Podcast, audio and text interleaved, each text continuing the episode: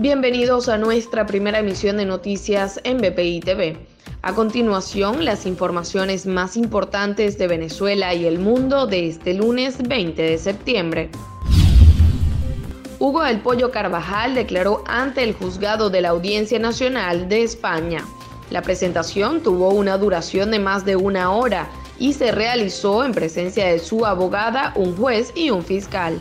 Carvajal había solicitado presentarse a declarar de manera voluntaria para hablar sobre temas relacionados con las FARC y ETA. Este lunes 20 de septiembre llegaron a Venezuela 200.000 dosis del segundo componente de la vacuna rusa Sputnik 5. El anuncio lo hizo la cuenta oficial del productor ruso en Twitter.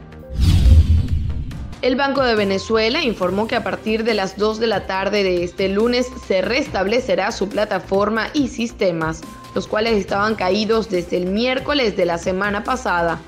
En un comunicado publicado en Twitter, la entidad bancaria señaló que el restablecimiento total de sus servicios se harán con plena identidad de la data e integridad de los fondos de ahorristas y clientes.